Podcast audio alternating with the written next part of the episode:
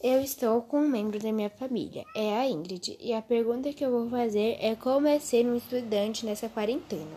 Não é fácil, tem lição que eu não entendo e tenho que procurar na internet. As atividades que temos que aprender, ter que se acostumar com as atividades em casa, e para ser bem sincero, eu acho que as aulas que temos que assistir poderia ser melhor e ter um horário melhor. E também eu não estou aprendendo muito, porque eles não explicam direito alguns professores, mas tem alguns professores que sim. Então é bem relativo. Mas na minha opinião, não está adiantando nada essas, essas atividades que não estão me ajudando em nada a, a mim como estudante. E como você se sente em relação a esse coronavírus?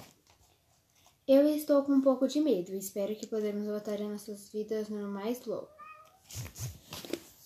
Obrigado. Meu nome é Stephanie Dival Lopes, número 34, sétimo ano B.